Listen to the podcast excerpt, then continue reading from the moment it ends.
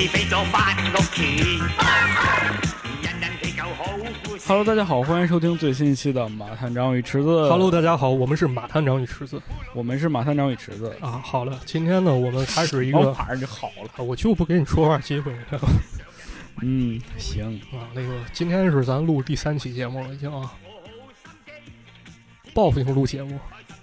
不是大哥，你愣着干啥？录魔上啊了？你不不让我说话吗？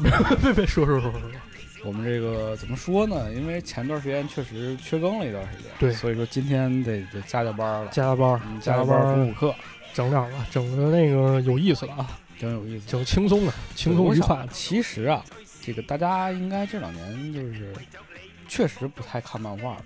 啊，可能少，除非你特爱看对对对对对，然后我曾经特别爱看漫画时期的，就是有几个漫画啊，啊，比较我觉得比较有艺术气息的。艺术艺术感的啊对你看过叫《父与子》吗？啊，看过，那叫什么埃奥伯劳恩。对，《好像啊是，如果我没记错的话 父与子》那个漫画就特别好看啊，对啊，它也是个四格，其实啊，对，一个光头，对对对，光头对王，留着大胡对就是子，反正那个孩小孩儿就小不点儿，对，然后一个大胖子爸爸，极其诙谐幽默啊，这这高雅这个，对，幽默然后里边儿其实挺感人的，有的故事，对嗯对，你能看出那个父亲在背后默默努力，对，然后那个孩子调皮捣蛋之后，忽然发现父亲的心酸，良心发现啊哎，对。然后为什么说这个父与子呢？啊因为我们今天要讲另外一个漫画啊，是啊叫， 老夫子， 不是太硬了，你这转折太生硬，这 有啥关系？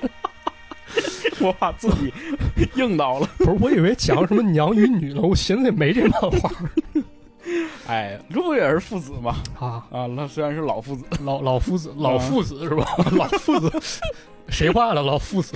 那我画的行，坐等上市啊！这期节目是给五十年之后录的， yes 啊，老夫子啊，老老夫子儿，哎，对大家肯定听说过，老夫子儿，那先给大家说一组关键字吧，看看大家 DNA 会不会动啊？嗯比如这个一百册四百元嗯，啊。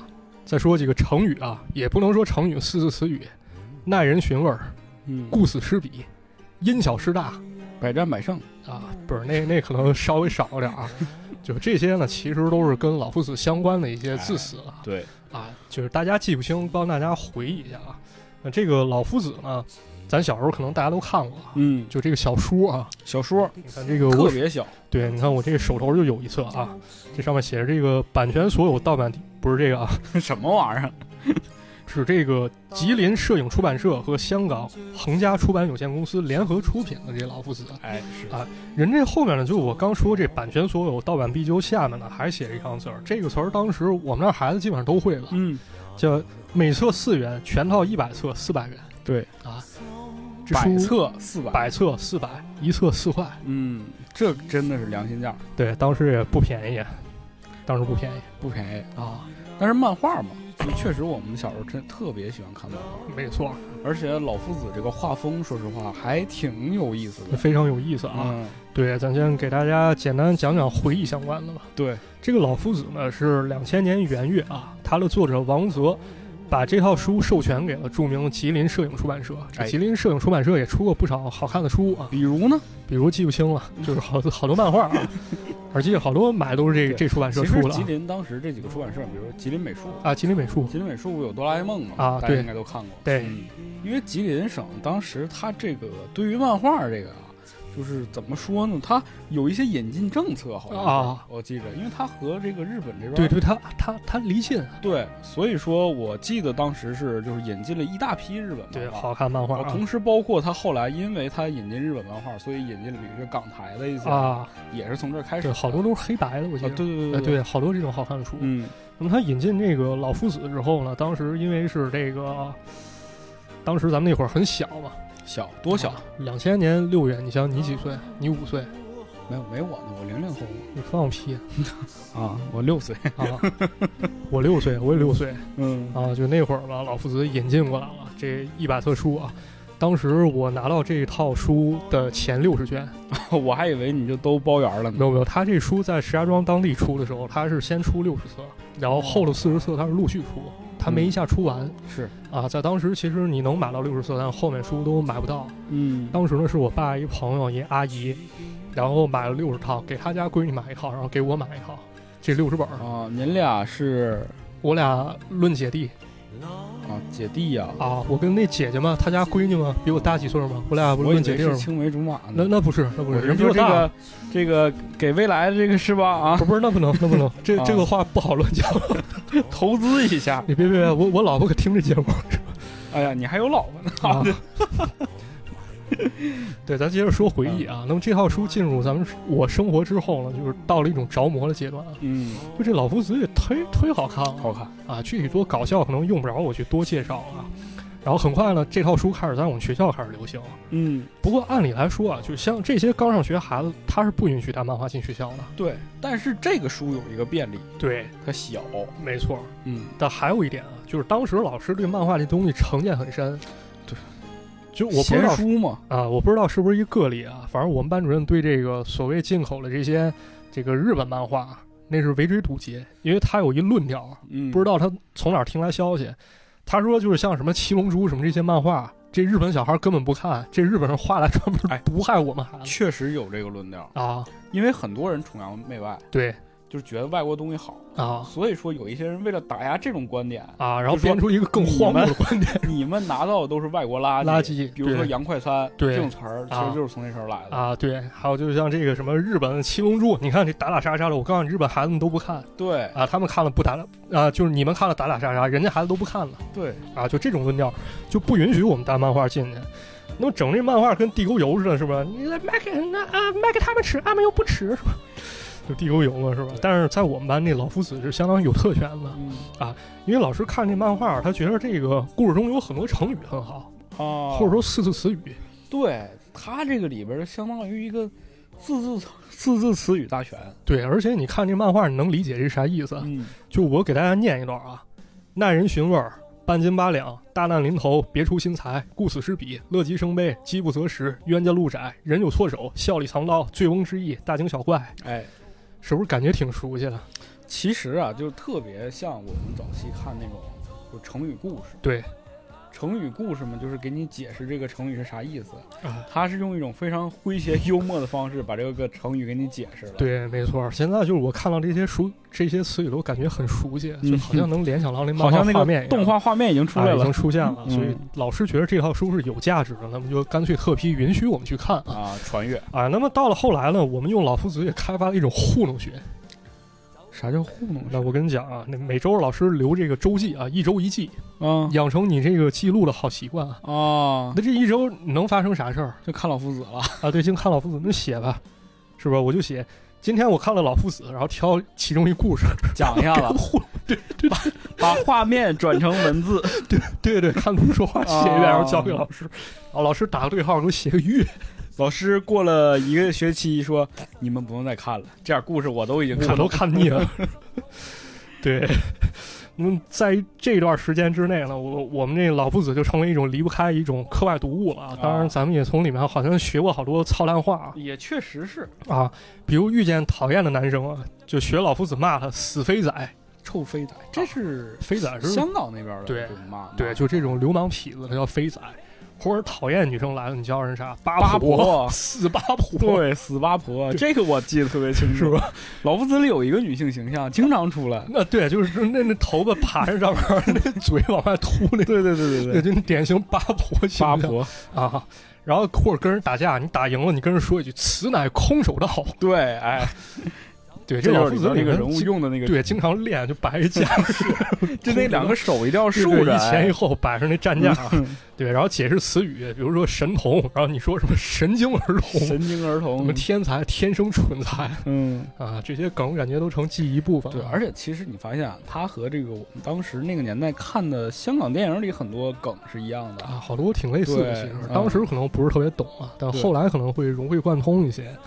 再往后呢，记得二零零一年的时候，香港也上映一电影啊，是徐克监制，邱礼涛导演，谢霆锋、张柏芝主演，那它叫《老夫子就是老夫子》啊，他那老夫子真是人版，啊，这也不是真人版，那个演员就是张柏芝还有谢霆锋是真人，嗯老夫子大番薯秦先生他们是通过三维技术做上去的。啊其实跟那个大灌篮有点像啊。呃，有点像，但他是那种我理解是三三维建模那种感觉。哦，它其实还是那种，就是说这个人物是那种立体的。对，哦，对，是这种感觉。当时我记得那音像店上都都贴着一张老夫子那海报的三 D 数码，感觉哦非常厉害，大制作这导演是邱礼涛啊，对，啊，邱礼涛那可他可是拍了不少好玩儿相的。当可以。嗯 对，将来还可以讲讲啊。对，讲讲这个导演，对，但这电影我小时候也看了，但是觉得也不好笑啊，因为里面这搞对象呢，谈恋对爱对太多对了对对啊，这看不懂。果然，这电影上映四年之后，张柏芝和谢霆锋开始交往，然后结婚，然后后面发生了什么啊？这个咱就不说了嗨，啊，我以为你要展开讲讲呢，嗯没有没有没有，这段可精彩，要不啊你讲讲？呃，不讲了不讲了，嗯，好不，太懂这个啊。嗯，再往后呢，老夫子又出过一套叫《魔界战记》，你有印哎象吗？，对，嗯这个有点像那种大长篇，啊，有点那感觉，嗯就是到这个各个故事当中，比如泰山雨果啊啊，对，啊，花木兰。是十兄弟啊，到这个因为他之前是讲咱说这个成语故事嘛，对四字词语，他到后来就开始讲寓言故事了，对讲这种故事，这也不是寓言故事吧？它也是一种相当幻想故事啊，对，幻想故啊，事，幻想故事有点这感觉。但是在那时候，我老夫子事业基本上终止 了，因为那会儿视力变差，上二年级的时候眼镜差不多二百来度了你上二年级的时候二百来的啊。对我先天近视，哦就这时候跟大家解释一下，就咱们那时候好多孩子其实是先天近视，嗯，就家长就觉得你打游戏机、你看电视、你看漫画，这就伤害你视力元凶。 你知道我是怎么近视的吗？你就是看，我不是，你是干啥我是麻疹啊？发烧烧的，啊，嗯，是吧？还能对这样？对，所以说我才近视，对，但是咱俩都属于比较惨那一挂。你因看为我好家里没有人近视，啊，是你看人好多孩子，人天天打游戏，人对看漫画，人没事儿。你你没看，你近视了， 那不那不完蛋了 吗？嗯，折了。然后我妈就把我那老夫子，相当于是八十本、六十本，后来还有二十本我自己买了，嗯，然后送人了。一部分可能在我表姐那儿，还有一部分给我小学一个女同学那儿。反正你这老夫子啊，跟这个女同学和女朋女朋友什么之类的，就不跑不了女女女女同学有关系，女朋友没关系啊。啊，反正总之呢，两千年那头几年必须岔开话题啊。这老夫子也是风靡在内地那几年，但是呢，咱们对老夫子吸收呢，可能只是吸收了一部分啊、嗯啊，就是他搞笑这一部分。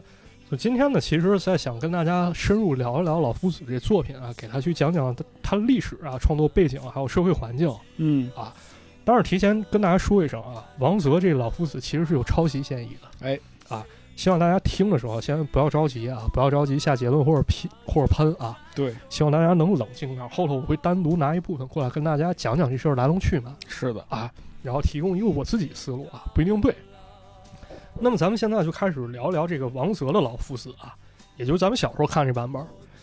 如果以后呢，咱们这节目中不特此说明了呢，咱们说这老夫子就是王泽的老夫子，并不是嗯被抄的那彭帝老夫子。是，首先呢，这老夫子并不是咱小时候出现的，这是大概什么时候出现的？他一九六二年就开始在香港哦报章出现、 62年啊，一九六二年哎呦，那可挺早那，时候你想想咱，咱俩爹可能都没出世呢对啊，啊。一九六四年开始出现单行本儿，它的作嗯者叫王泽啊。其实作者王泽到现在来讲，他不是一个人啊哦，，而是爷俩、父俩、父与子嘛你看父与子吧，啊，父与你子看我说就有关系吧，啊，没错，有关系啊，父与子。嗯，这父与子里呢，父叫王家喜，儿子叫王泽哦，啊。他爸在创作的时候呢，他拿他儿子笔名字当笔名，嗯，啊进行创作。那么在退隐之后呢，这老夫子又传给他家小子，相当于是王泽本尊继续创作啊，他继续管着啊。所以一般咱们说作者的时候呢，现在很多人习惯啊，老王泽、小王泽这么个分法，啊，区分的也俩，嗯有点像那个老皮埃尔和小皮埃尔的什么老片儿、小片儿啊国外嘛，国外这个父子有的时候同名，比如啊说你父亲是老皮埃尔，他是小皮埃尔，啊啊！我以为是什么老骗子、小骗子，嗨，这不懂啊，不懂那嗯小啊。再接着跟大家说啊，嗯，这个老王泽原名叫王家喜啊，他属于二零后我以，为叫王静泽呢，不是不是， 怎么又真王静香 泽呢啊？他是二零后，二零，啊，一九二零二零以后生人，嗯，一九二三年生的人。对他爹跟咱现在这一波孩子都是一辈儿的，差上一百年儿吧，嗯，对啊，是吧？他爸有两下子，他爸是一北洋军阀，他爸是一北洋军阀，叫那个王承斌。哦，然后生下王泽的时候呢，他爸已经四十六岁了，但是孩子出生后两年呢，他就失势了。然后呢，在王泽十三岁的时候去世了，哎呦，没了。王泽后来呢，就考上了北京辅仁大学西画系，嗯在天津搞过美术工作。一九五六年的时候，他移居到了香港。嗯关于这段时间王泽干了些什么，他的经历啊，媒体上很少会去提，通常呢会描写一下王泽到香港之后他干了些什么。关于王泽为什么去香港，啊当时有一种说法，说王泽在五十年代遇到一个相士啊，他算出王泽命中有驿马，驿马就是驿就是驿站的驿一码，啊，马就是那说个你得换地方，是哦吧？啊，说这人一生好动出行，而且命里缺水，你应该越往南越好。那香港呗，我曾经就有一个人跟我说，啊就这意思。啊，你也一马是吧？对，去海南岛吧，咱我觉得行。不到海南岛，不知道身体不好，地租上买长发配水蛇腰。可以，这这往南好，挨着水往南好对啊嗯 是不是？这挺好啊。于是呢，这王泽就一马啊这到了香港啊。一开始呢，这王泽给教会当过一方，他给圣经画过图，而且呢还给下教会下属这报纸做过编绘工作。哦，据说呢还当过陶瓷师傅，也考上过公务员。反正都是跟艺术有关。啊，反正啥都干。但工作之余呢，开始画漫画投稿啊，因为啥？画漫画你不光为了爱好挣俩钱儿，啊，挣俩钱儿，挣俩钱儿花这比较嗯实在啊。很快呢，这个王泽作品开始见诸报端。实际上呢，王泽他一开始先是以萌芽为笔名，哎呦，创作了并不是老夫子，那做的是什么？他创作是秦先生。这秦先生，对秦先生，就是那大高个儿嗯，啊，长挺帅那小子。是啊，这时候应该是一九五八年啊，咱看过漫画都知道，这秦先生长得很高大，面貌不错啊，帅小伙儿。对，这些特征包括名字，其实跟王泽自己想法有关。首先呢，王泽非常羡慕这种高大威猛、英俊这种人哦，啊，所以给了秦先生这么一定位。而且呢，这秦先生一开始并不是叫这名字，叫蠢先生那确实，因为他呀，确实挺蠢的。啊。这故事中秦先生呢，其实跟咱们现在看到的秦先生还有一定差别啊。嗯，当然时间久远，我并没有找到当时漫画原貌啊。经过一些二手资料描绘，说当时这个蠢先生就是秦先生啊，他是到处找工作，四处碰壁啊，哦，没工作可找。其实呢，也是王泽观察，因为那些年的香港经济其实并没有腾飞，嗯，社会上青年人呢都是忙于找工作去奔波啊，为两是餐啊这么一种状态啊。那么再看到后来了，这个你叫蠢先生是不是有点直白了对，有点误人了。啊？什么大傻子、二傻子，嗯，于是就取了谐音啊，因为广东话里这个“掺”应该是啊，哦，它这个粤语拼音都是 c e o n，但是音调不同啊。嗯秦和蠢是相当于是谐音哦，啊，就把蠢先生改成秦先生了。再到后来呢，这王泽呢又带引号的啊复制了两个角色出来，比如比如老夫子哦和老番薯。注意，嗯这儿是老番薯，并不是误读啊哎是，啊。他认为呢，这两个主角都不能姓老老，于是把这老番薯改成了大番薯。嗯啊这时候呢，三个主角都出现了。王泽就把一些日常生活中一些观察画成漫画题材是的，啊。一九六四年，咱不是说了，老夫子单行本发售，这个咱们这书后面一般都有写啊。嗯对，老夫子首创于一九六二年、一九六四年，首期老夫子漫画单行本出版于香港。但凡你看过这个老夫子小书了啊，你应该都记得这段话。是的，啊嗯这时候呢，老夫子呢发售之后啊，这漫画彻底火了，甚至掀起了一股抢购热潮。啊哎，好看，一开始呢，这个单行本儿，据说呢有这么一本书啊，《老夫子与秦先生》这本书第一册六千本漫画，在香港那小地方两天之内全卖光。嚯！你想想这是一什么概念啊？这就是卖得好 人人都想看。啊，都想看。那至于老夫子他为啥火呢？我觉得可能香港人跟咱们看到的并不是特别一样啊嗯，啊。这是为啥？这时候咱们宏观上来讲一讲啊，嗯，从宏观上来讲讲，咱们来看了老夫子就单纯好笑对啊呀，是吧？你看他出那些糗事儿，他去惩罚恶徒，是，他跟老赵对着干，是吧？但是当时香港同胞看啊，我估计啊，可能会体体会出一些不一样的遗憾来。这时候咱们就得宏观结合时代背景来看，跟香港当时这个环境有关。对，比如呢，香港在六十年代初啊，其实很多人生活的很不容易。嗯，随着时间发展呢，香港人口开始激增，对对吧？然后制造业开始长足发展，那么很多产业呢，其实属于劳动密集型，但是呢，经济发展了，并没能给这些普通民众，特别是劳工，提供相应的生活水平。是啊，所以老夫子就在一定程度上呢，他成了一种于人于己的这么一种角色哦，啊。还是这个人性所需求的东西。没错，我需要快乐，那么我没法做到，老夫子就可以给大家提供一种快乐，嗯对吧？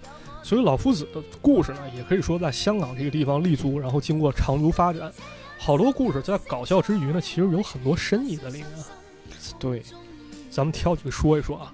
比如啊，在《老夫子》里面，不知道大家有没有留意，有这么一类漫画啊，我把它当做是作者发泄之作，发泄发泄之作。啊为什么这一类漫画呢？它把社会环境的衰败啊、世风日下这些不好的丑恶行为和鬼神之说联系起来。嗯啊对，通常这漫画有一个套路啊，比如要过新年了，老夫子在家正待着呢，突然有人敲门，开门一看呢，是一个动物妖猫一个神，应该就是今年来年这属相啊哎。对，结果这属相呢，一上来开始作威作福，有人说我要搞烂世界，有人说老夫子你应该给我拿好处。 对，最后老夫子怎么做啊？要不就是打功夫，嗯，要不就是拿一斧子把这瘟神给他赶走，是给，他劈死啊。这类漫画感觉是对整个社会肮脏一面的一种宣泄。嗯可以这么说啊。还有一类漫画呢，我觉得是聚焦于社会当中的一些不良现象啊，直接就开始批判了，啊，比如什么啊？比如咱刚才不是说死飞仔嘛，臭肥飞仔啊，飞仔通常干啥？大大大大大大打劫劫！哎，打劫！印象当中，咱是不是看过好多这个持刀飞仔抢劫、打劫古惑仔，啊这种桥段啊？嗯，然后老夫子想办法跟他斗法啊，有时候赢了，有时候输了。有时候遭一身伤的，啊，对，不知道大家还记不记得，咱之前不是讲过许氏电影吗？嗯，其中有一部《半斤八两》，班跟巴郎，对，这部电影是七十年代，它刚好也反映了抢劫的桥段嗯啊。咱们对比一下历史啊，抢劫和飞仔问题确实在香港七十年代成为了一种现象。是，哎，这怎么说？直到今天，咱们还能找到几个实例啊。嗯，我给大家讲讲，咱们呢就以一九七零年为例进行讲解啊。这一年元旦了，邵氏大厦有一名青年大厦管理员，他被十个飞仔骑着飞车截住，然后直接被打死。嚯，然后过了一天啊，又有一家大排档老板被一个十五岁的洗头工人抢劫，嗯反抗过程中被两刀插死。过了几个月呢，又有一名少年啊，他经过黄大仙踢球场附近，被十多个飞仔打死。这这都是玩命的，对，所以你想想《老夫子》里面那个留着大长头发，嗯就是一脸凶神恶煞，一看就不是什么善茬，是拿一刀那人，嗯，是不是可以说是对社会问题一种反对，应啊？是一种具象化的表现，对，还有一类呢，是我感觉是作者对于年轻一代一种堪忧吧，嗯这体现在哪儿呢？啊，其实是一种审美或者说崇洋心态嗯啊，这种心态上面。比如《老夫子》里面经常有这么一帮年轻人啊，就跟我是留一大长头发，然后穿上奇装异服啊，你也知道啊，啊，穿奇装异服，然后穿一喇叭裤嗯啊，有印象吗？那个裤子跟跟那大桶似的嗯，啊，就那种感觉。然后呢，这帮人有时候还搞创作啊，整的不知所谓了，对，艺术，对，杂七杂八的。他说这是搞艺术，有时候老夫子直接会嘲讽他们，有时候直接动手，就教育教育他们。这其实也是七十年代一种风貌啊。这种潮流呢，我感觉啊，就是查了一些资料，它可能是从美国嬉皮士文化传来的。对，啊，比如啊，一九七三年第三届香港时装表演中，那时候就有女模特开始穿着紧身裤喇叭。有人评价啊，说这是新款新颖和大胆，可以媲美欧美时装紧身喇叭裤啊，哦是吗紧身喇叭裤。这是个啥形象啊？我估计是大腿那块儿特紧，紧裹着的，啊，下面那块儿特别松松垮垮那种，明白可能那种展。现曲线是吧？没错，你想想这一句话啊，就说这个款式新颖和大胆，可以媲美欧美时装。那么这个时候呢，可以看出啊，当时香港年轻人或者说社会上面，都是以欧美作为一种标杆还是崇洋媚外啊，去对比本土的这些东西。那么相比之下呢，老夫子代表一种什么形象？老夫子其实以另外一种形象出现。你想想他穿那鞋，就是那种传统功夫鞋，穿衣服也是非常旧式服装，对他戴了一个那样的小帽，，对，戴着一个很很小的那种帽子啊，嗯那种那种圆圈儿那个帽子，感觉象征着一种本土意识啊，对或者说一种传统意识，这两种东西杂糅到一块儿，交织到一块儿，产生了一种新老交接的一种矛盾啊。发发发个站在酷男男女老老少少，我们穿着喇叭裤，又包着头在往前冲，左摇摆，手上一直伸弓。哦，hip hop 底子可能无法感受，但相信你们可以悟出黑色幽默。那么说完了这种现象啊，老夫子还有这种新潮年轻人打扮这种矛盾冲突，咱们可以再具体说一说流行文化上一些点流行文化，啊啊，这些其实也能找到啊，咱一个一个说。比如漫画当中呢，这老夫子有时候会以武侠形象出现，哎，对，是吧？穿一大侠服装，配一把刀，嗯，有时候刀红一流，有时候很笨啊。这我觉得应该不用做多解释了啊，毕竟在当时香港武侠小说、武侠电影邵氏，啊，邵氏像这个独臂刀出来之后，这玩意儿地位是毋庸置疑的嗯啊，这是一点。接下来还有几个文化侧面啊，首先就咱们刚说了，领教领教你的空手道，嗯哎，此乃空手道。这漫画当中有这么一句话啊，经常出现，其实在香港历史中也能找到来源啊。根据可以考证资料啊，空手道其实是在一九六四年开始流行的嗯，啊，跟老夫子诞生时间差不了两年日空手道是日本的吧？啊，是日本的。嗯当时呢，就是有一个叫原田柱的商人啊，他在铜锣湾世界健身会开馆授徒。到了一九七四年了，香港空手道总会出现，说明当时这空手道在香港已经有一定地位啊了，嗯，属于外来文化。再有呢，还有一种外来文化是什么？超人超人啊，，零零七，这两种形象也经常在老夫子当中出现，对，体现一抖种这个文化交流网啊。就是印象比较深的是，老夫子在电视上看超人，然后他整一斗篷，然后剪一 S 型，从楼上跳下来。对，啊，好像零零七这种也挺多。老夫子有时候会拿一个那种枪嗯，啊，以特工身份出现是啊，也蛮有意思的。因为这两个 IP 也算是长寿 IP 了，，对，属于长寿啊爱。当时就已经是世界顶级的了。没错。那么接下来重点呢，我想再给大家讲一个老夫子当中一个更重中之重的一个内容啊，这是什么呀？就是超自然现象哦，超自然啊，超自然现象开始灵异了。啊。其实，在老夫子中呢，还有一类长篇作品。嗯这长篇作品呢，有两种类型很吸引人。嗯，首先，第一种穿越类，穿越来啊，对对对，啊，现在呢，很多人习惯于把《寻秦记》当做是首部有穿越概念武侠小说，是但是呢，早在八十年代，啊老夫子就已经玩过这种手法了。比如啊，一九八二年，香港电影公司拍了一部动画，叫《七彩卡通老夫子水浒传《水浒传》》啊，这个电影很有意思啊。它这个动画也有同名漫画，讲的呢是什么？老夫子死对头老赵啊，嗯，老赵发明时光机，然后把老夫子仨人送到《水浒传》那年代，然后弄巧成拙，发生好多好玩的事情。啊，这是老夫子是《水浒传》，类似桥段在老夫子当中出现好几次啊。比如还有一个故事嗯叫远古奇观，啊，就直接回到远古了。对，老夫子他们被送到恐龙时代了，结果遇到火山爆发，哼，这个挺有意思啊。还有一个故事叫时光隧道时光隧道，啊，它这个创作手法其实类似于咱们现在这种爽文，很哆啦 A 梦式的一种故事。啊，就是现在问题解决不了了，咱就用以前或以后的一个东西来解决。他是这样啊，是老夫子他搞了一时光机，嗯然后把哥仨送到古代去了。然后这时候呢，老夫子发现他们手中一块钱这香港硬币，在当时稀罕无价。当时古代没有那种工艺嘛嗯，就觉得这是好东西。是有道理。对，然后呢，靠这枚硬币啊，老夫子他们换来好多价值不菲的古董。然后最后仨人回到当下啊，找点什么玻璃球啊、闹钟啊啊，什么这种东西，回到古代准备发财去。用现在这些小玩意儿，对，去吸引他们。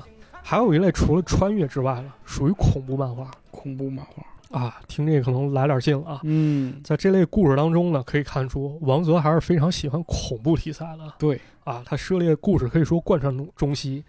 那么咱们先说说东方式恐怖吧东方时空啊，有这么一个和民俗相关的这故事，我非常喜欢，啊叫啥？叫诈尸。诈尸啊，诈尸、哦啊。这故事呢，发生在上世纪之初啊。这老夫子他们仨人开了一一个木具店，打打箱子，做些木材什么的啊，啊。不做棺材啊？不做这个应该。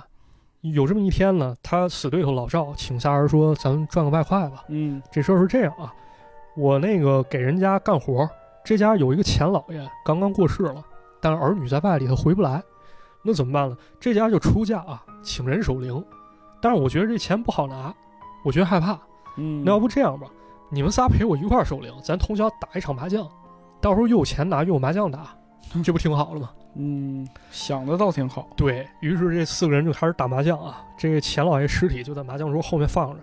接下来这一段可以看出王泽对恐怖场面一种把控啊。嗯，这四人打麻将开始谈天说地啊，然后说着说着就说到诈尸这回事儿了。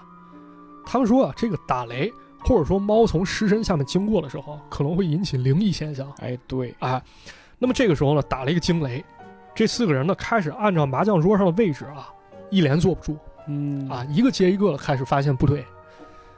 首先呢，这个比如说大番薯吧，他先看见了打出了一张息，啊， 私人归西了，你说是吧？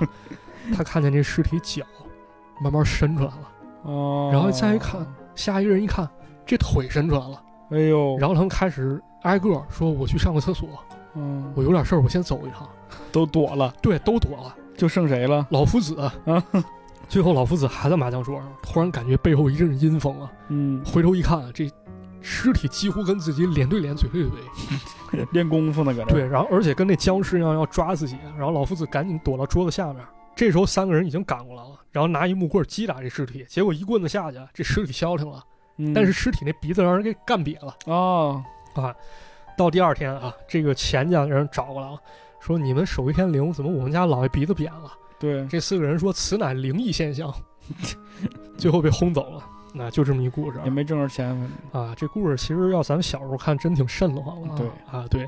后来查查资料才发现啊，这个真的跟香港五十年代民俗说法有关嗯啊。在当时呢，香港有些人家死了人以后啊，他会在家停尸，于是呢，社会上开始出现这种尸变的说法，嗯，跟老夫子说说的一样，跟老夫子当中的说法一致啊，打雷、闪电、大肚猫跳过棺材，这尸体可能就发生尸变了。对啊，这个尸体不能遇见猫的这个事儿啊，也算是流传挺广的一种说法了。对，嗯还有一类中式恐怖，王哥玩的也非常不错啊。因为咱们在民间传说当中，经常出现一种什么桥段儿？人被鬼迷哦啊，被鬼迷了蛊惑了，啊！走荒郊野岭的时候，走夜路特别迷路的时候，你看见一房屋，你就投宿进去了啊，对，啊。这屋主人还可能让你流血是啊，一觉醒来发现，我靠，这屋子是一坟头对啊！经常有这种情况出现。对，老夫子当中呢，就有好几个故事，比如幻影、嗯，四合院儿四合院儿啊，讲的就这种故事，讲的就是开头通常都是老夫子出去旅行，然后呢，天因黑为了，种种原因啊，极端天气或者天黑，嗯，必须投宿。后来发现事情不对啊，投宿这家他有鬼，对然后老夫子想尽一切办法去逃跑啊，恐怖中穿插搞笑对，啊，还是非常有意思的。这类故事呢可能会千篇一律啊，但是王泽非常非常擅长用一种手段去化解，因为尽管是被鬼迷，但是恐怖的桥段可以多种多样。对，啊，比如呢，这老夫子被鬼迷住之后，他发现异常了，他看见这店主人给他泡的茶，是拿树叶泡的。对，树叶儿，老夫子就开始想办法脱身啊。这时候老夫子想办法，他逃不出去。这过程当中呢，好多这种怪事儿出现，比如他往前跑，跑着跑着这路啊，一眼望不到头嗯，啊，明明在一个屋里，但路就跑不到头，对，或者突然出现一棺材，这棺材盖儿自己开了。嗯 哼，再或者像四合院里面有一个非常经典一桥段，就是那屋里有一个怪人，是个老太太，对，这老太太拿个碗喝水，然后就噗往外往喷地喷，啊，对，喷人那种、嗯，也非常恐怖啊。当时那这漫画咱小时候看，真的觉得还蛮恐怖是嗯的的，是的，啊。那么说完中式恐怖，咱们再说说西式恐怖吧。西施公，啊，这里面呢，老夫子把西方作品一些桥段，比如说吸血僵尸，哎，啊对，吸就咱血们鬼，对，引入其中了。其中有这么一个故事啊，就是讲了老夫子三个人，他们老夫子、秦先生、大番薯，他们在饭后分别回家啊，结果大番薯不巧遇见吸血鬼了，最后这几个人合力把吸血鬼制服了是，啊。这还有一个故事，我觉得更值得讲一讲啊。这故事叫旧事重提，嗯，为啥要说呢？这表面上是一吸血鬼故事，但其实是一个反吸血鬼套路一漫画对，啊，非常有意思啊。解构，对，这故事当中呢，老夫子还是像以前那样啊，上山郊游。这时候画画外音开始出现啊，你看这次老夫子又是到郊外去旅行，千篇一律的故事，全无新鲜感。他又在说“我爱大自然，此地宁静，空气新新鲜”等废话宣连篇。然后公式化的游山玩水，数小时后太阳下山，该滚回去了。打道回府，这时候气候有了变化，故事，事就这样开始了。哎，就是他一直在解构这故事啊。果然呢，老夫子又找到一屋子避雨，碰见吸血鬼了。接下来每一步都是按照套路发展，嗯，老夫子都已经知道要发生什么事儿了，然后跟吸血鬼开始 套路，嗯反反套路啊啊，，对。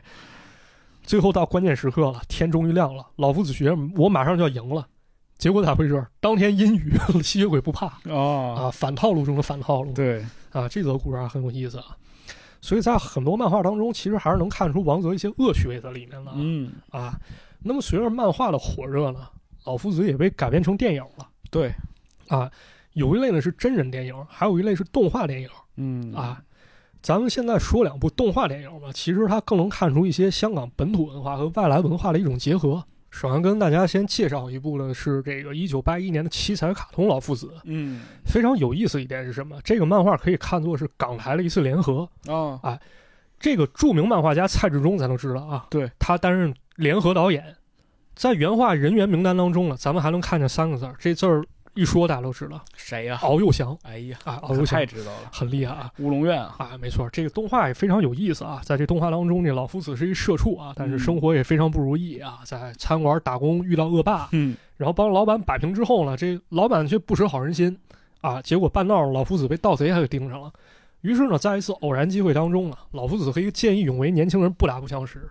是谁呀？这年轻人功夫非常好啊，嗯老夫子都产生想拜师的想法。这人就是李小龙哎呦，啊，就是李小龙，嗯也是啊当年特别火的一个非常经典的元素，是吧？没错儿。于是呢，这老夫子在李小龙门下学功夫啊，而且还代表师门参加了一场格斗大赛。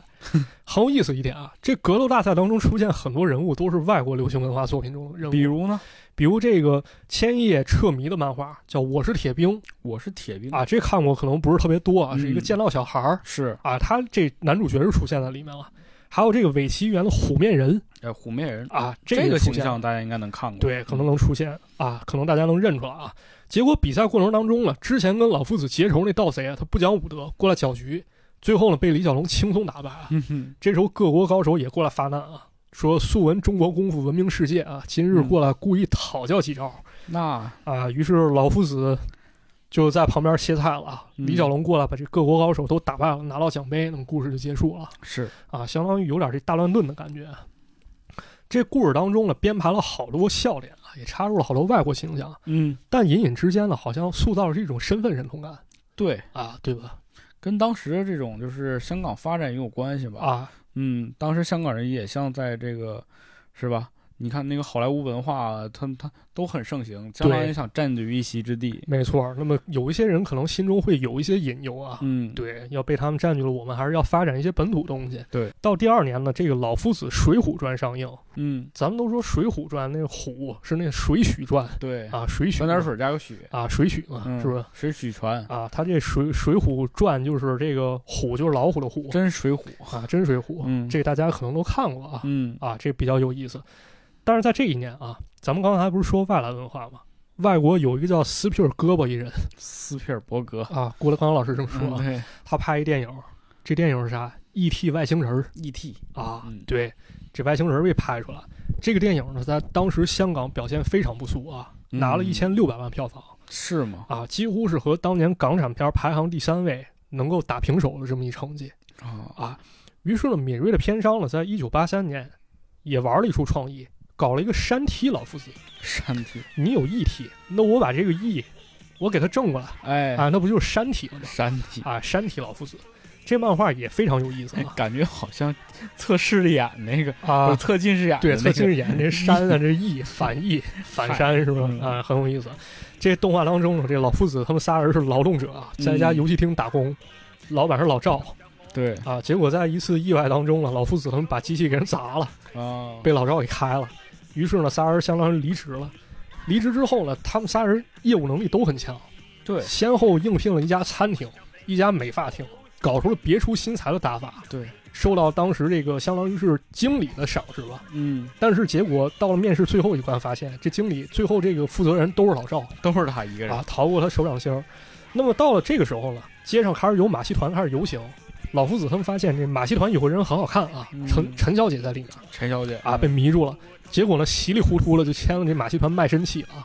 到最后一看啊，马戏团老板还是死老赵，终究是逃不过他。那咋办呢？这哥仨只能继续被剥削吧。嗯，那么就在这个时候呢，有一个地皮王，他是一个反派角色，看上老赵地盘了，他打算以非常低的价格收购啊，嗯，就说我把你地皮买下来，对你给，我搬走。老赵肯定不乐意啊，这地皮王玩阴的，说我现在在你们马戏团兼游乐场下面，我放了一大 菠萝，啊，你要是如果不从的话，我直接连锅给你端了炸了啊！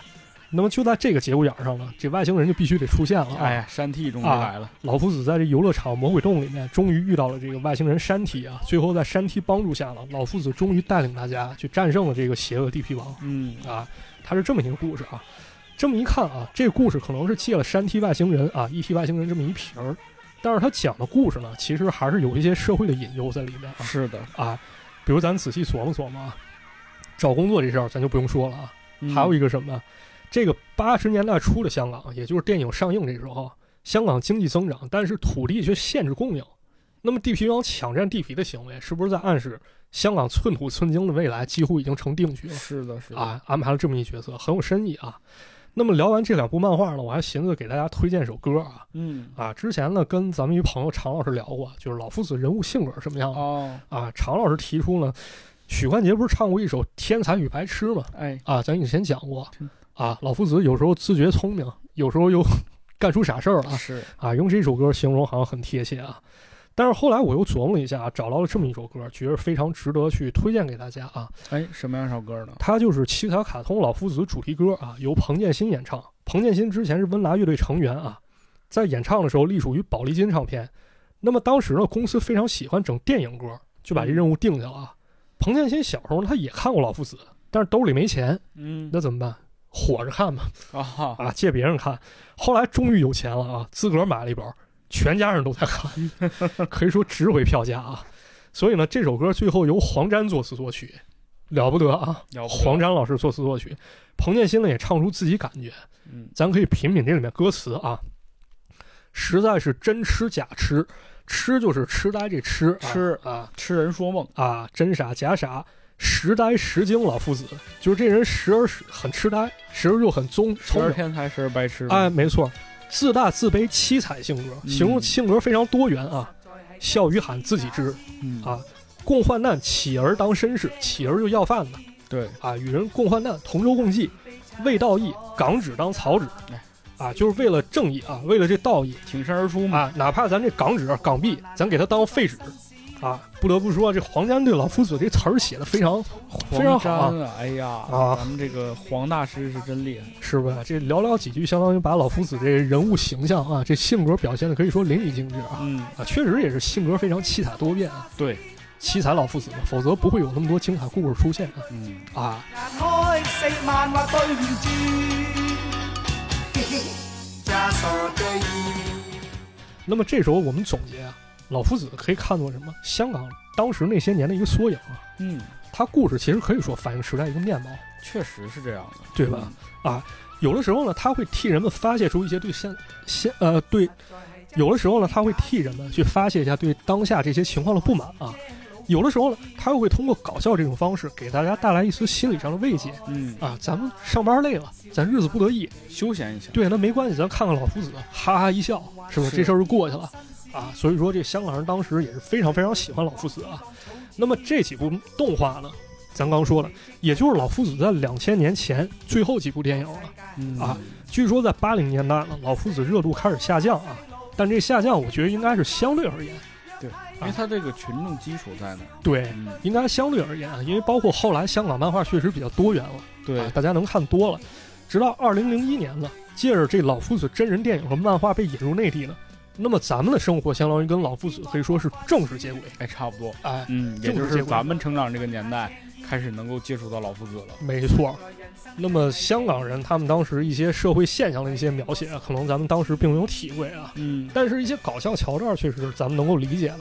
是，啊，也足以看出他编排确实很有意思啊。嗯确实没那么大差异，没错，对这高兴嘛，人的感情总是共通的啊对呀，啊！反正当时咱们上一二年级看到这老夫子的时候，字儿认的并不多， 那是但是咱没听说过说哪个孩子你告诉我说我看不懂老夫子，因为他画的确实好，对吧他这个很展形现象形式啊，也你马上能 get 到，对，非常形象，咱还真没听说过哪孩子说啊我看不懂老夫子，这也是漫画之所以在我们小的时候非常受欢迎的一个原因吧。没因错为它有这个图像表现。哎，对，很厉害啊。那么现在呢，咱们要进入下一个环节啊，为什么呢？如今咱们但凡谈到老夫子，就绕不开这件不光彩的事情，哎啊咱，就说到这个抄袭了嘛。对。嗯这个事儿呢，其实我也有一个经历啊。当时我在小时候拿到老夫子书的时候，那时候他刚刚开始火，嗯我拿着书在看，然后我舅舅跟我提过，他说其实老夫子很早以前以前他就有了，就有了他画风跟你这不一样，他画的糙一点儿。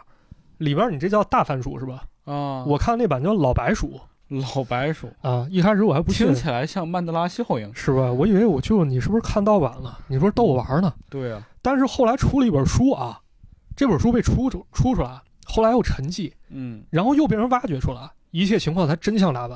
这是怎么回事呢？这本书叫什么？文化发掘老夫子出土，副标题为彭帝打抱不平被彭帝打抱不停，啊！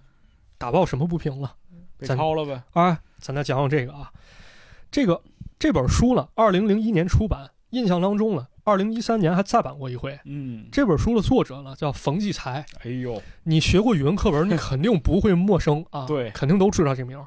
那冯先生呢，也可以说是天津的文化名人啊，文笔确实好，好，写这俗世奇人什么这对个啊，而且呢，多年以来致力于对天津本土文化的一种保护，可以说尽心尽力。那么冯骥才跟老夫子他俩是咋扯上关系了？咱们现在时间要回到一九九六年啊，嗯，这时候呢，这个咱们现在看到这版老夫子，他还没有被被正式引进啊，对，零一年才引进嘛，没错，这时候呢，冯骥才呢，在九六年从埃及回国，途中经过新加坡，发现当地啊，哎，在卖一本书，这书叫《老夫子》，作者写着王泽，但冯骥才印象中，哎，这《老夫子》其实不是王泽作品啊，嗯，因为早在三四十年代，天津就有一个叫彭丽的漫画家画过《老夫子》，哦，不仅画过《老夫子》，还画过《老白鼠》，嗯，就是大番薯。大番薯啊那么这个书上咱们都介绍了，说王泽开始创作《老夫子》和《大番薯》是在一九六二年，对吧？对那么上世纪三四十年代，这个彭帝肯定是要早，差了三十年嘛，没错。经过比对呢，他们发现啊，这两个老夫子从名字到性格，甚至个别故事都非常相似，哦，所以还大家还记得我开头讲了吗？这大番薯一开始叫老番薯，嗯，跟这老白薯是不是就差一字儿呢？哎，啊，至于后期改名，是真的觉着这两个主角不能都姓老，还是说刻意避嫌嗯，啊？这就不得而知了啊是的，是啊，的，很有意思一细节。但是呢，更关键是什么？在这其中还有一个跳舞的漫画，王泽老夫子可以说照搬了彭丽老夫子，除了画风不同啊，像这个分镜，好多动作出现严重雷同。这个画面如果大家感兴趣啊，可以去微博上搜一搜，嗯，啊，可以对比一下看一看啊，看看这个是不是非常相似、非常是相近啊确啊实是我看就是感觉确实太相似了，啊，是吧？嗯，而这一点呢，咱们再比对王泽的创作生涯啊，他在香港呢，先是创作秦先生，嗯，然后创作出了《老夫子大番薯》，那么这是不是一种复制呢？这怎么说呢？我先创作了一个成功角色，然后嗯我又把这种成功的套路拿别人形象复制进来。啊啊，有没有这种可能呢？那么咱们可以考据一下啊，根据可考的资料啊，王泽在天津第一工人文化宫搞美术工作，他自己说过啊，我在天津生活了三十年，对呀，他在啊待过呀，包括一九九七年，也就是冯骥才发现这件事儿后一年，冯骥才本人在天津大树画馆见过王泽一面，嗯，他当面问到说：“你认识有一个画家叫彭帝吗？”王泽回应说：“啊，认识认识，很熟。”很熟，啊，然后回避了话题，因为这回会面啊是一种接待性质。冯骥才不好继续逼问，于是把话题给终止了啊啊。但是这件事儿依旧埋下伏笔了啊。在此之后呢，冯骥才又收集到了彭帝的资料和作品，出了一本书，就咱们现在说这《文化挖掘老夫子出土》嗯啊，深扒这个抄袭还有彭帝的作品这么一本是书啊。这本书呢，得到了很多文化界人士认同啊。其中有这么一位叫彭志明，他是一香，他是一出版人啊。早在一九九二年的时候，他就收到北京那边朋友寄来资料，资料是什么？老夫子抄袭证据。对，于是呢，这彭志明把资料汇编发表啊，结果老王泽儿子小王泽对抄袭这件事儿矢口否认，说你这是在撒谎。嗯啊，但与此同时呢，彭志明也得到关于彭丽一种说法啊。在这里呢，我们必须怎么介绍了？必须结合和冯骥才先生考据的彭丽生平给大家介绍一下聊聊彭帝这个人啊。聊聊彭丽这人，彭丽呢原名冯丽，因为姓冯，所以有人开始趁机发难，恶意揣测是不是跟冯骥才有关系啊，对，你们是不是家里亲戚啊？哦你出面这么炒作，你败坏他，是吧？但是冯骥才否认了，我跟他不沾亲带故哎，那么彭帝呢，他祖籍是北京通县啊，在四川出生，嗯年轻时候在上海搞过美术，抗战期间呢迁到天津。一九三七年到四三年的时候，他创作了《老夫子》《老白鼠》《阿摩林》。阿摩林是上海方言，啊就傻瓜的意思。哦，那么这段时间呢，《老夫子》和《老白鼠》在京津一带影响很大的啊。这时候其实人已经火过一回了，对，但是随着时间发展，加上一些历史特殊原因了，彭帝关于老夫子创作开始停滞。到了一九五六到五七年的时候啊，这时候双百方针，百花齐放，百家争鸣，对吧？冯帝上看见这社会上思想开始解冻啊，想继续创作是啊。他在五七年初画了一张漫画啊，叫《老白鼠出土出土》啊。这画面中，这老白鼠从地里被挖掘出来，非常开心啊嗯，游龙创作了。但是这张漫画呢，据说成为了彭帝最后一张作品。啊哦，因为很快呢，有这社会运动开始啊，彭丽这张画受到批评。你想想，这个老的东西从地里被刨出来了，哎，人家哎当时是吧？有人可能会瞎琢磨、瞎联系，嗯，对不对？有人说啊，这彭丽之后非常谨慎，啊一直低调做事儿。一九八三年的时候，他以七十六岁高龄去世。哎，哎，那么彭志明听到什么消息？他听说啊，彭丽晚年生活非常凄凉，嗯，尤其是七十年代啊，七十年代是王泽最风光的时候，包括到八十年代，八十年代他作品改编成动画了对啊，啊，非常火啊。但是那时候彭丽是最苦、最惨、最悲哀的时候。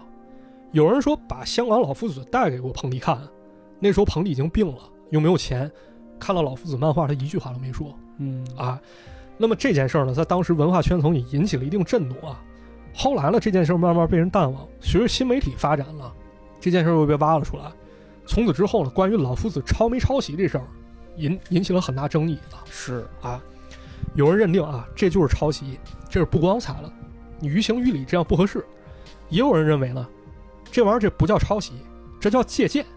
借鉴，为什么借鉴呢？王泽用老夫子形象，但做出了自己东西，这叫借鉴，嗯这不叫抄袭。啊，这还是很有很难鉴定啊的。我觉得是很难界定啊。我个人认为呢，就是这句话啊，王泽用老夫子形象，但做出自己东西，这后半句没错。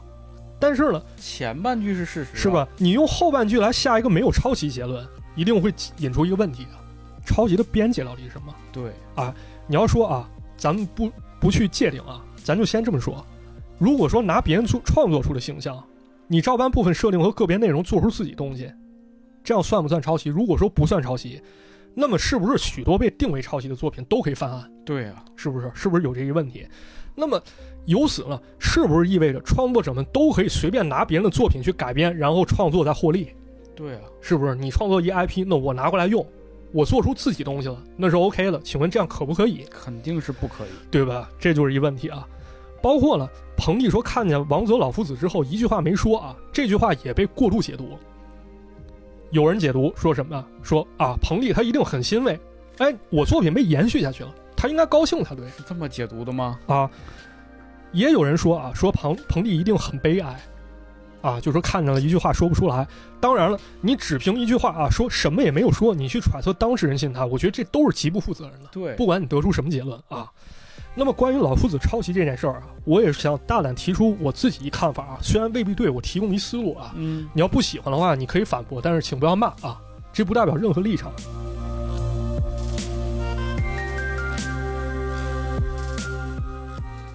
首先，咱们先讨论第一个问题啊，老夫子抄袭了吗？抄袭了。啊，这一点呢，我跟冯骥才先生观点一致啊。关于证据，咱们先前已经聊了，不再赘述了啊。嗯那么咱们继续研究下一个问题：老夫子是在什么情况下抄袭的？嗯，这就很难说了。哎，我来跟大家讲讲啊，这是一个版权意识没能形成共识的一个年代。其实啊，在老夫子诞生，包括诞生之后，香港漫画界拿来主义可以说蔚然成风。这怎么说？这个行业之间呢，其实并没有强烈版权意识啊。咱举几个例子，比如一九六九年，黄玉郎出品了一本书叫《超人之子》，这本书漫画人物其实就在照搬奥特曼。啊，叫超人之子，然后对画了奥特曼，对，画奥特曼形象就是奥特曼，这是照搬嘛，嗯对吧？照搬，照哎，搬，咱接着说，一九六六年，东方庸创作一漫画叫《黑蝙蝠》，主要蝙蝠形象呢，其实就蝙蝠侠，那是不是照搬？嗯也是是照搬，是肯对吧定是也是照搬。类似抄袭作品啊可以说不胜枚举，但是呢，这主要因为什么？当时香港人并没有意识到这抄袭的边界是什么，嗯，或者说有没有共同这个意识。但是啊，接下来是重点，在版权意识逐渐被重视之后啊，漫画创作者还能不能这么干啊了？那肯定不能了。，对，肯定不能。比如二零零三年啊，这时候玉皇朝再想创作蝙蝠侠的新故事，那么我要做的事情是什么？我不像以前，我直接开整，我第一件事儿我是找 DC 拿授权啊啊，对不对？对呀、所以说当下的商业活动，你是不是应该按照当下的规矩去办事儿，那必须的。对吧？你不能说我干着以前的行为，承袭以前旧传统，然后给自己洗罪嗯啊，给自己洗白，这是不对的啊。这就是两种新旧标准之间的一个矛盾，对吧？比较有意思是什么呀？之前在咱们节目当中啊，关于抄袭我也听过一种观点，嗯他认为抄袭有助于内容繁荣，比如《三国演义》和《三国志》的关系。哈，但是呢，咱们想一想啊，如果我们拿旧时的标准评价当时的行为，评价，但是如果我们用旧时的标准凭借现，我操 但是呢，咱们想一想，如嗯果我们拿以前的标准去评价现在的行为，这是不是一种诡辩？我觉得肯定是一种诡辩。我给大家举一例子啊，比如古代有一夫多妻制，这没错，对吧？古代有这制度，但是如果现在你公然娶几方，你能不能用一夫多妻制给自己脱罪，肯定不能啊！对吧？这叫重婚罪，你不能拿前朝的剑斩当朝的官儿啊！没错，是这道理吧？对吧？当然，像老夫子呢，如今依旧进行商业活动，好多法律上的事情可能存在局限，也没有办法一下就给出解决方案。但是呢，我认为解决方案它是一个层面，对，你态度是另一个层面儿，对吧？关于抄袭这件事儿呢，《时代周报》记者也联系过王泽父子问这件事儿，老王泽说不便接受采访。公司公关人员以邮件回复说，对于这陈年旧闻，我方不予回应。嗯，咱也不知道啊，咱也不能揣测这里面到底还有什么历史遗留问题是。啊，咱也不知道当时发生了什么，嗯还有哪些东西咱们未被公开。而且你想啊，你到这儿的时候，你会发现，就是这两个人是认识的呀，对，他们俩之间是不是有一些创作交流呢？那这就不知道了，没有对啊公开啊，嗯只是说认识，后续没说了，咱也不能因为这个“认识”这两个字儿，咱就去揣测。对，对吧？但是啊，退一步讲，如果因为利益问题啊，我抄了，但是我坚决不给一个说法，我觉得这种行为是不是有点不太敞亮了，嗯，对吧？啊，所以老夫子呢，我个人感觉啊，他其实挺像一复杂一矛盾体对，啊，他确实有抄袭啊，但是在此之上，他也创作过有关香港的本土文化啊，我觉得还是希望能够有一个妥善处理啊。嗯嗯，至少我觉得，呃，因为你创作出了这一些好的东西，那你就拿出一个正确的态度来面对这个，没错，是吧？我确实用了这个形象，对，但是我讲了很多属于我自己的故事，没错。嗯、我给他道一个歉，但是要正视自己的这些好的故事。没错、嗯啊，这期节目最后讲这一问题呢，也是想就是展明一下我们自己态度吧，对或者给大家提供一小思路啊。嗯，就这个事儿呢，还是不以谴责为目的啊，是主要是想给大家理清这关系，然后还是得去还给历史一公道。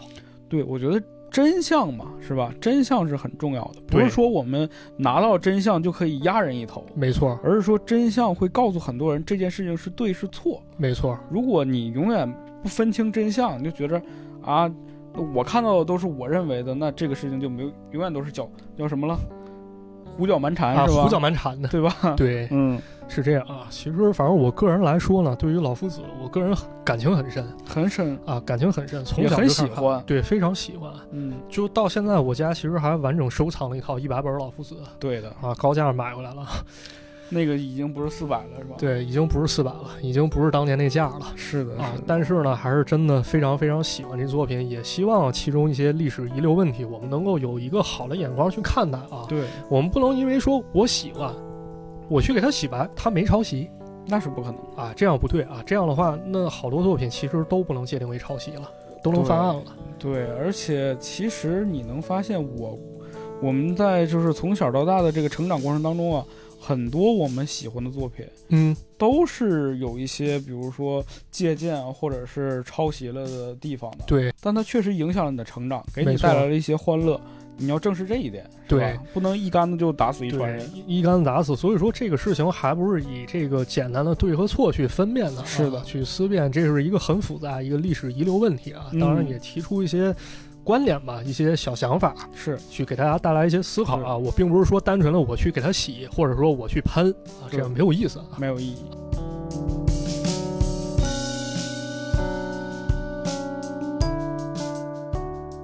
关关于老夫子呢，我觉得很多故事其实它是因为是一个漫画嘛，对，所以说还是推荐大家能够找到这些漫画去看一看，嗯，就因为它是个四格，很轻快。对我在就是马探长借我这几本《老夫子》，我就是睡前啊，翻一翻，再看一看，就它很轻松就看完了，没事儿看然后每看吧个故事都就有一种会心一笑的感觉。对，嗯，其实做这期节目吧，我到最后还有一个遗憾是什么呀？就是我目前为止买不到一个比较怎么说比较合我心意的老夫子。嗯，我跟大家说说，就比较合我心意老夫子是哪种啊？怎么说？就可能是这个漫画故事刊登时间，它能有一个明确时间啊，哦或者说根据这个时代哪些周刊，它能有一个更多介绍。哦，这样的话，你能根据那个当时的那个年代背景有一个对对，照，我能去对照，嗯这样去讲。这其今天其实说实话，跟大家说这些，包括那些延伸啊和当时流行文化这些，我心里是有点发虚了嗯，啊，因为我不能确定它具体年份，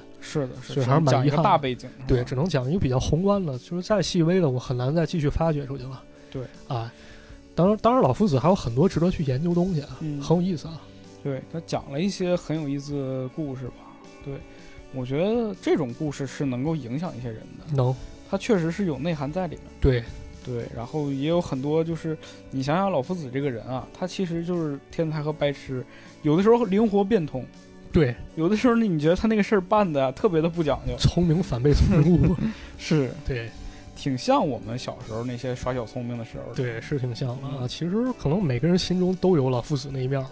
对对啊对，这些我们过去看过的漫画形象啊，都融合进我们自己身体当中。对嗯，反正比如说吧，是吧？不学习那就是阿 衰。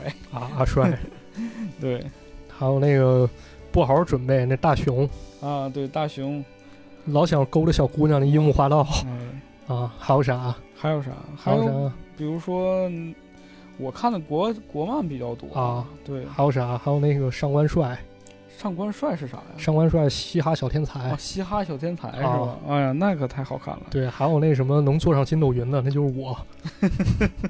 六根清净的人才能坐 上去。臭不要 脸，西游记啊你知道那个西游记西游记《西游记》啊，对对，好多包括呢还有一个就是跟老夫子很像很像的一个叫《豌豆正传》豌豆笑传，啊，《豌豆豌笑豆传》笑传对，啊我。觉得那个跟老夫子挺像的，，对他这漫画也是一言难尽，也是一是嗯言难尽。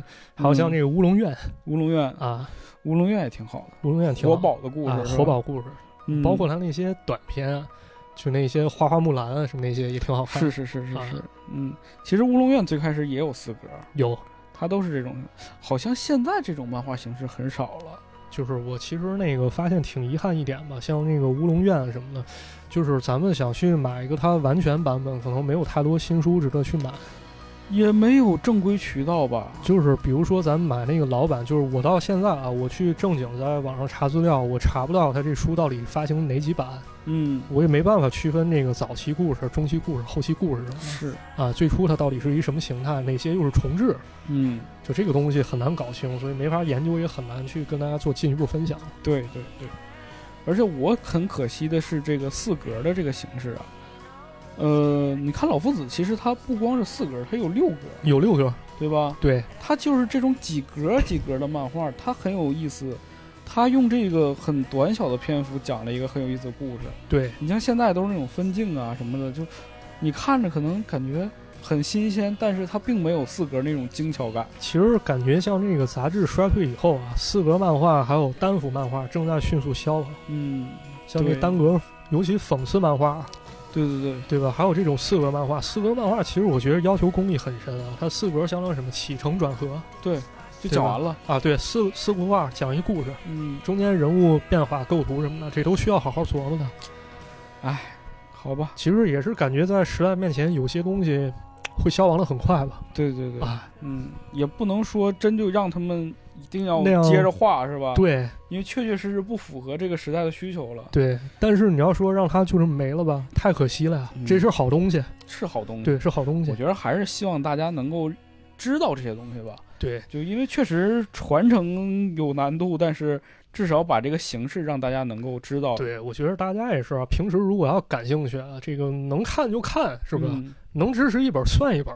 哎，你说我突然间有想有一种想法，就是你说短视频算不算是这种短小精悍四格漫画的一种现代表达派形式扔啊呢，其实我感觉可能算了有点这个意思是吧？啊对就算了就那一个小的屏幕，然后啊。几幕，对，其实我感觉在互联网没发展之前啊，就是像那个四格漫画，还有这种漫画杂志，它一定程度上是承载网络段子发挥的功能啊，对对对，是的，对吧？嗯到后来搬上互联网之后，然后互联网进化以后，那么这些文字上的东西，它又开始变成了这些视频，对有点这感觉啊，是，啊，所以说可能可能也没有消失，就是进化了。就是进化了。嗯哼，只不过进化这形式是否合人意呢，可能就看咱们口味 了是的，啊，看咱选择。嗯，毕竟每个时代它肯定都有一些遗老遗少，咱俩人现在就是遗 老遗遗少老了，遗是吧少是吧？ 让人要给清除 了都，不至于，不至于，没到呢啊。不至于，不至于嗯行，那关于老夫子这期节目呢，其实也就差不多了。啊！嗯，我非常感谢大家的收听呢。然后我们的节目呢会在各大音频平台上线，欢迎大家呢给我们评论、转发，然后留言。最重要的就是给我们点击一下订阅啊，订。阅啊，呃，订阅对我们很有帮助，啊在这里先感谢大家，对，欢迎大家点我们点我们，啊，点你点我啊，嗯点，点击啊，点点击，我就是点击对对对， 净说这老段子， 还不说，还说自己不是遗老遗少我，这回忆一下当时吧，这是精吧彩段子，这多有意思啊，好多是可好玩了对，狗熊掀门帘儿给你露一大手儿啊！啊！行，然后你这更老，那行，那这期节目就先到这里了，哎，好了，那各位下期节目再见，下期再见，拜拜。拜拜。可是每天都过得精彩。天天都是。起老板，我不想上班。对不起，亲爱的爹娘，我要把钱统统花光。对不起，老板，我不想上班。对不起，别再找我麻烦，我只想要游游浪荡。 Hello， Hello 留下来的都是老听众啊，留下来都是老听众这是也，还这有 也是一句老话，是那个人可能还挺高兴的，但是人其实只是这个节目没有及时给他卡掉啊对啊，没及事，时切割啊，切歌，嗯，切歌，然后切回来就是咱俩，啊又是咱俩，对，嗯嗯所以大后来家道个歉吧，啊，对，道个歉。首先是这个拖更了一段时间，停更挺长一段时间吧，这个家里也有事儿，家里有事儿，然后嗯我确实因为公司真的很忙，是真的很忙，做了好多事情，好多项目，对，这个很嗯不理想啊，跟大家还是解释一下吧，我俩家其实隔挺远的。太远对，了之前跟大家说过啊，就这每回我打车过来，这一百块钱没了，对是这么一情况。然后平时像录节目嘛，你得找找这整段时间录。对，一般就周六周日，这我们不休息的不休息了，啊，我们不休你息录想节目想。上个五天班儿，其实周末很重要，对真的你很得重要是抽出个一回天血的过程。对，得抽出一天来录啊。对啊对然后录这个节目，然后你发现录了一期节目之后吧，还可以，啊，但录到第二期第二期节目的时候就真的的就是这个气数不行了，毕竟咱俩不是那科班出来的。对对好多关于气的掌握，这些咱确实啊，这这东西是你没有就是没有，没有，你基本功不行就是不行，而且事实上就是话说多了是真的累。是累脑子累，嗯我们不可能说真就闲聊天儿，那肯定是。那这个东西就没法听了。你就其实吧，就是每期做节目，啊咱之前不是老有朋友说掺水嘛，掺水，其实就每期节目啊，我跟大家说我怎么做的啊，我一字儿一字儿做。嗯，你看像今天这节目，我这写多少字儿？九千八百三十七个字儿对，差不多吧。啊！我在这文档上，我必须得写出来，因为其实说我跟实你话说，不光是写马探长每一期文稿上面还有图片呢，啊这，个图片都是他当时找到的。有时候得看一看啊嗯。对，主要是啥？因为那个这也怨我吧，并不是说我多勤奋，主要是天赋不行了。我不像好多人，他看一遍就能记住，好多逻辑复杂，我梳理不过来。那是看一遍就记住了吗？好多就是人直接讲啊，人 厉害，拿来人直接主义讲啊，不是人直接讲啊，人那看过人就记脑子里了，嗯人引经据典直接讲了。我不行，我提前策划啊，是，我提前写出来，一写将近一万字儿，然后再对再去讲。其实每回好多讲了一些逻辑上我不熟啊，新掌握这些东西，其实心里有点虚，还是嗯，嗯对，也一样。对。就今天那期节目其实发挥不是特好啊，主要录到第三期了。对，这我觉得反正这个，就我不是我们俩肯定说这段话，肯定不是希望大家一定要原谅或者怎肯么定理也解啊也不是卖惨啊，对，只是想跟大家说一声这个实际情况是什么样的。说一下实际情况，我觉得那个我不求您理解啊，您甭攀就行。比如说我剪一个小时的节目，我是要听至少三个小时的，就是啊你这是光翻听倍的翻倍的。对，咱尤其现在节目还好剪了，以前刚开始做的时候，那剪的费费死洋劲了，这一对字儿一字儿剪。是，然后最后就是你想想，写这个稿子要花多少钱，对是吧？最后我们上传，做封面儿，对对吧？对，这一套下来，其实我们费精力也不小啊。然后包括挺多朋友也挺喜欢啊，但是有时候一些朋友喜欢可能会给我们造成挺大压力啊。有点压力。就这种感觉是一个潜在压力是什么？你一旦节目质量高，你就低不下来了。嗯，这低还不是我刻意低，这真不是刻意的，不是我也整一万字儿，你听着不好听，你就认为我这是在掺水，那肯定不是啊，对吧？是不是？但是我做的有什么道德瑕疵呢？肯定我没有糊弄你们，我字数是一样的。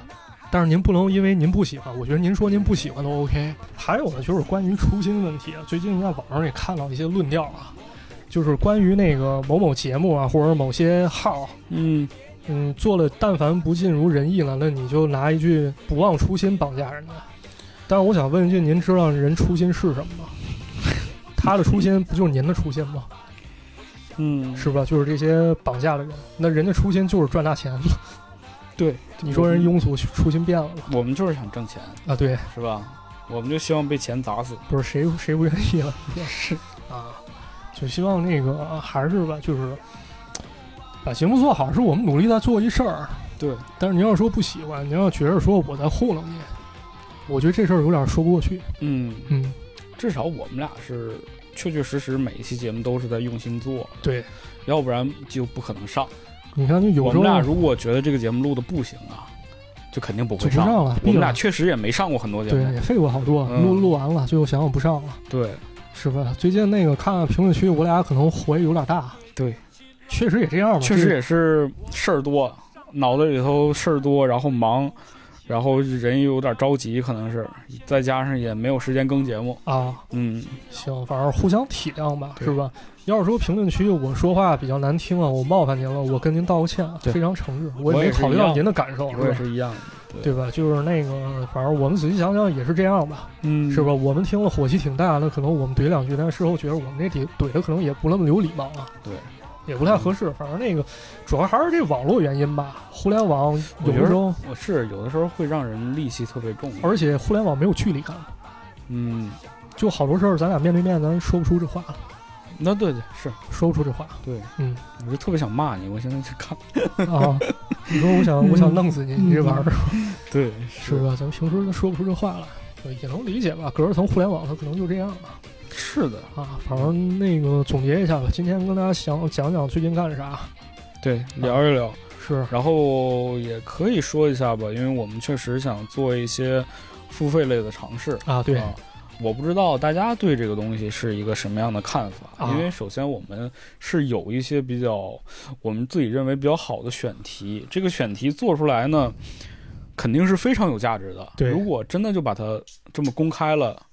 然后扔在这个网上了。说实话，这个拿来主义的这帮人是吧？我说我们实也话是见识过的，对所以我们想考虑是以这样一种形式放到这个网络上。如果大家喜欢或者是想要付费的情况下，我觉得是是一种新的尝试吧。嗯，嗯，不是看买不买，主要看您了。对对对对我对，们说多那其实都是咋说也没啥用，是吧？你要喜欢就买，不喜欢那没关系。啊对常。规这么多节目，您就听吧，是吧？我们这个付费节目以后是就是肯定是它是加梗，啊肯定不是说这个常规节目之外，啊就是不是常代替常规节目，说对我们这周就不更了，就一个付费。啊！那那不会，那要不就都不更，要不就加更加上这个更新，哎，对，啊要更就都更，要不更就都不更，对，是这这样是肯定的，是这嗯样。然后那个最近催更确实挺多啊，挺多的跟大家说一声。谢谢大家，谢谢大家啊喜谢欢我们，谢谢大家喜欢。嗯是各个平是，台，不是是真忙，最近遇见事儿挺多，工作上对有点儿，家里老这个老马家这个就家里老人是家吧？老人对有点事到儿。岁数了，大家都能理解。对嗯我这节跑腾跑腾，然后我回去这个就跑腾是是吧？这个是吧？这没工办作法，方面啊，工作嗯是吧？我这疫情回来，这差点给我摁那儿了，是，从世界中回来。我觉得这个这个阶段，反正大家都挺难的吧？大家都难，就那个，啊，反正就这样吧。就是我们俩一周能够见上一面，我俩待一会儿聊聊也挺开心。嗯，大家要听着开心，我觉得这挺好。对，对，反正感谢大家吧，真的就是说了前面这么多，但还是一句话，就是非常马探长和池子这个节目走到今天，还是感谢大家的支持和收听吧，对因为如果没有你们的这个喜爱，肯定是做不到今天的。是，反正这些话平时肯定也不说吧，你哥一般人他也不说，对一般人喝高了我他俩说没那么矫情，啊，俺俩没那么什么，对，俺俩就普通人儿，贼普通。普通，嗯就天天跟家看刘老根儿呢嗯，牛老根儿啊，讲讲有机会跟有大家机会都给大家讲讲刘老根儿啊讲挺有讲意思讲，挺有意思特的，有意思啊，这人情世对故什么的，这个应该是一个东北地区或者北方地北区方地特区别有名的一个电视剧，可能南方人朋友不太知道啊，对，到时候您看，要是那个想找点情怀也行，听个新鲜也成。对，到时候我我俩我哥俩合计合计吧，嗯，合计啊合我计，俩研究研究嗯，啊这肯定不付费，你放 心， 啊啊，这不付费，这不付费该是啥就是，反正这个回来了，继续更新，啊，继续干吧。嗯，继续更新，然后还是这样，希望大家能够，比如说老马有一些视频啊，公众号。大家如果能支持一下就支持一下，啊是能一吧？看看一下也对，无妨，帮忙转转发、点点赞啦，这个哎都都挺感谢大家的。都谢谢啊。对，然后催更的这个事儿就是，谢谢大家催更啊！但是我们得按照我们自己的这个力所能及啊，力所能及这个时间安排来嗯，好了，行了行了，再见了。说太多了，这个这啊大家也烦，是人到这块儿都没人听了，掐了，都没人听了已经，切割嗯切割这功夫咱可以骂他们 了，不能够别啊，别不能够，不能合够，适不能够，咱俩咱俩对骂可以傻逼。 行，那今天节目就到这儿了，啊，就到这儿吧。大家再见，行，大家再见，拜拜。拜拜。我要把钱统统花光，对不起老板。